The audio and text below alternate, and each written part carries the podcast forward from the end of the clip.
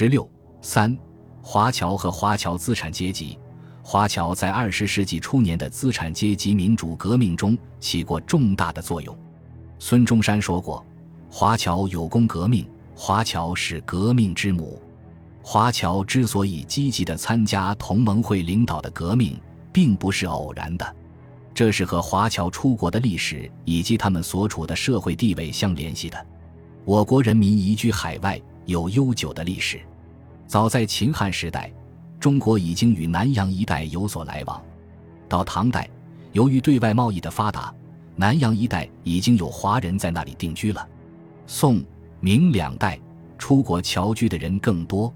在清代以前，华侨出国谋生是比较自由的，既没有受到什么限制，也没有受到任何强制。但到清代就不同了。清初，清政府为了维护其统治地位，对人民出国采取严厉禁止的政策。大清律中规定，私出外境及违禁下海者，处以严刑。清政府并且把出国华侨视为不安本分之人。规定他们必须限期回到国内，逾期不回者即不得再回。这样，实际上将华侨摒弃于祖国之外。清政府对海外侨民根本不予保护，对华侨在国外受歧视甚至受屠杀也不过问。如乾隆六年（一七四一年），河印总督法根年 （Adrian Valentinier） 发动对河印华侨进行了一次大屠杀。死难者达数万人，即爪哇红河之役。福建总督策棱、提督王俊在上奏此案时说：“被害汉人久居藩地，屡邀宽宥之恩，而自弃王化，按之国法，皆甘严谴。今被枪数万人，实则孽由自作。”乾隆对此案也认为：“天朝有民，不惜背弃祖宗庐墓，出洋谋利，朝廷概不闻问。”可见，在清朝统治下，华侨在海外处于毫无保护的地位。鸦片战争后，外国资本主义侵入中国，华侨出国出现了新的情况。这就是中国人民往往被当作华工掠卖出去。十九世纪下半期，西方殖民主义者在南洋和美洲等地进行殖民开发，急需大量劳力，于是纷纷来到中国招募和掠卖华工。外国侵略者来中国招募和掠卖华工，遇到了清政府所实行的闭关政策的阻挡。不过，他们很快就把清政府的这种政策打破了。一八六零年，清政府与英、法、俄分别订立了《北京条约》，其中规定，大清太皇帝允于即日降于各省督府大吏，以凡有华民情干出口，或在英国所属各处，或在外洋别地成功。俱准与英民立约为凭，无论单身或愿携带家属，一并互通商务口，下英国船只，毫无禁阻。该省大吏一时与大英钦差大臣查照各口地方情形，会定章程，为保全前向华工之意。这是清政府第一次明令废除海禁。一八六六年，英法又与清政府签订招工章程条约，允许英。法籍人在中国任意招募劳工。一八六八年，中美续增条约规定，华人出洋，清廷不得禁足。所有这些都为外人在中国招募、掠买华工提供了条约依据。当时华工是被当作猪仔贩运而去。所谓猪仔贩运，原来是指十七、十八世纪的黑奴买卖。后来非洲的黑奴贩卖被禁止了。便转来中国掠买华工，继续干贩运猪仔的勾当。猪仔贩运在道光三年（一八二三年）已经出现，到同治初年（十九世纪六十年代）最为盛行。当时，葡、西、英等国的移民公司在新加坡、槟榔屿等地设立猪仔馆及招收华工的地方，与国内汕头、厦门、澳门、香港等地的客馆及贩卖华工的地方。相勾结，从事这种肮脏的活动，客馆或用武力胁迫，或以小利相诱，在国内招收华工，得手后即引入客馆暂住，带船出国。华工在船上受尽非人的待遇，有人称这种贩运猪仔的船为“浮动地狱”。华工在船上死亡率很高，如1850年运往秘鲁的华工740人，在船中死亡者即达240人；又如1856年运往古巴的华工598人，在船中死亡者已达132人。华工被送到目的地后，即被卖与猪仔馆，或者直接卖与买主。一个华工的售价一般为二十至二十四元，而客贩所费不过十三四元，利润很高。因此，猪仔贩运制度盛行，被掠华工人数大为增加。华侨出国，除被掠卖以外，还有因国内生活无着外出谋生的，也有一部分人是出外经商或做其他事情。少数人是因在国内遭受政治迫害而逃往国外的。到辛亥革命前的一九零七年，海外华侨总数已达六七百万人。华侨主要分布在南洋一带，即印尼、泰国、马来亚、越南、缅甸、菲律宾等地；其次是美洲、欧洲、非洲也有，但数量较少。华侨的籍贯主要是福建和广东，成分绝大部分是工人。其次是小商人，再次是中小资本家、学生、教师、医生等，代买办性的大资本家为数很少。华侨出国后，在侨居地从事劳动生产、经营商业等，对当地经济和文化事业的发展做出了巨大的贡献。十九世纪中叶，欧洲殖民主义者进入南洋时，当地还是草莱出辟，一切甚为荒凉。华侨去后。披荆斩棘、艰苦劳动，对当地的开发起了很大作用。前马来半岛海峡殖民地总督瑞天贤 （Frank s h u r i t a n a m 对华侨的功绩曾经这样评价：开始做锡矿之工作者，首推华侨；彼等继续努力之结果，世界用锡之半额皆由半岛供给。彼等之才能与劳力，造成今日之马来半岛。英人初经营半岛时，着手建筑道路。及其他公共工程皆成于华侨之手。至于开矿事业，纯由华侨导其先路，投身蛮荒，冒万死，清森林，辟道路，没有牺牲其生命者。此外，为煤工、伐木工、木匠、泥水匠者尚多，因政府收入十分之九皆出华侨之手。十九世纪八十年代，婆罗洲英属殖民地沙捞越王查理乌拉乌格克。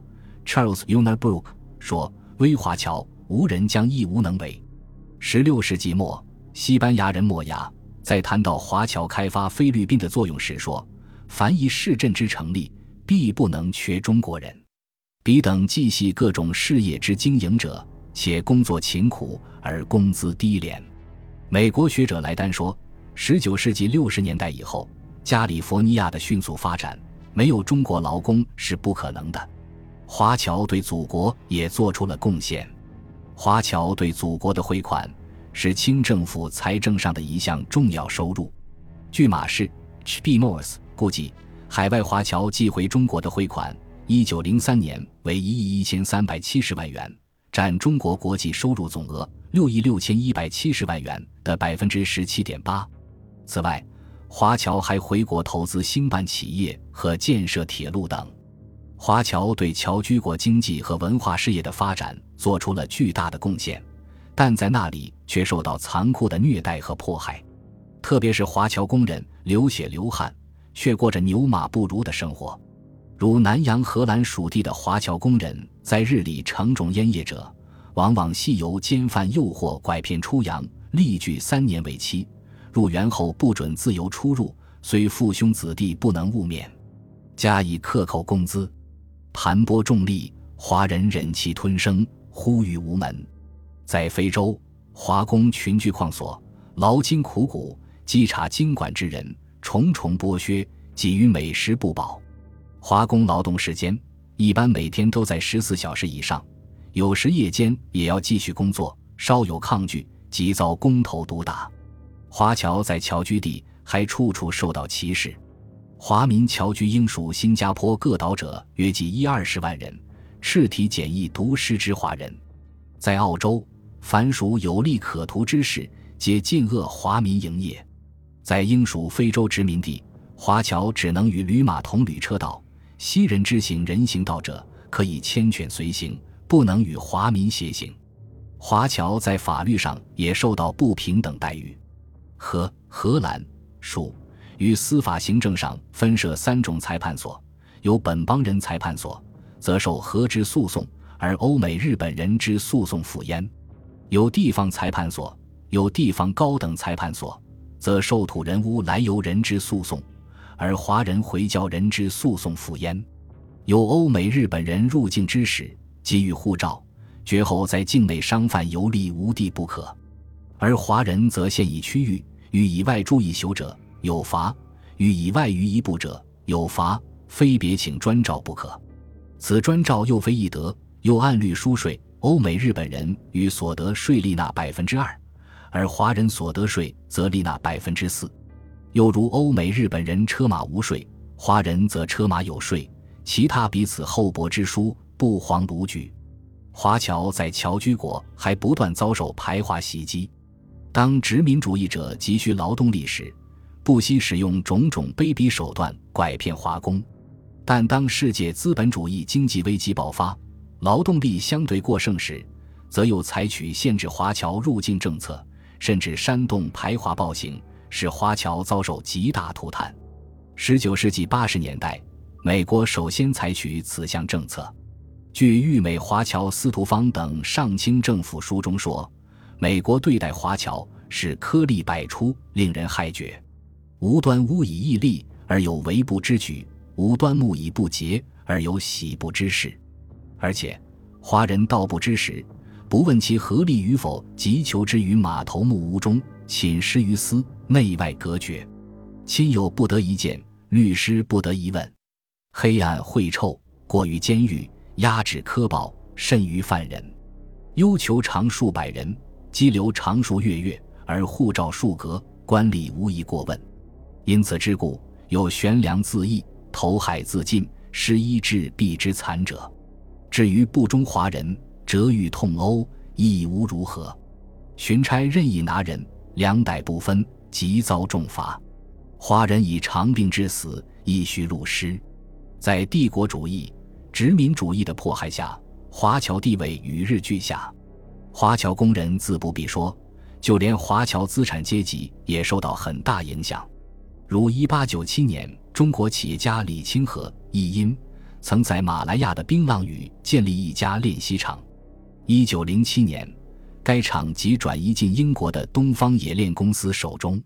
同年，荷属殖民地华货进口新力加税，瓜米出口新力限数，比行政之条例愈增。及我华人之生计愈处，华侨在国外遭受如此残酷的压迫和摧残，清政府不仅从不加以保护和关怀，反而对回国华侨进行种种迫害。一八九三年，清出使英、法、美、比大臣薛福成曾经指出过，清政府对华侨凡携资回国之人，有指为不道者，有赤为通番者，有畏为偷运军火皆济海盗者。有为其贩卖猪仔要劫洋匪者，有强取其乡妾四行瓜分者，有伪造今年弃权解锁不签者。海外急忙孤行竭力，亦遭诬陷，控诉无门。一八九五年，清会典馆详校官陈璧说：“闽粤商民出洋谋生，若积有厚资，言归乡景与汕头、厦门等不设轮登陆之时，该出地棍居为奇货。”则串通海关离卡输役，妄指偷漏，任意拘留，即一罚放行，所费已不资矣。而到籍后，复有杜立列身朋比讹诈，既逆为逆税，又逆为抗钱粮，鱼肉百端，必倾其鱼囊而后已。以致贸易海外者，视家邦为畏途，而藏富于外洋。由上可见，华侨在海外受尽了帝国主义者的剥削和奴役。他们不但得不到祖国的任何保护和关怀，相反，清政府还对他们进行种种迫害和打击。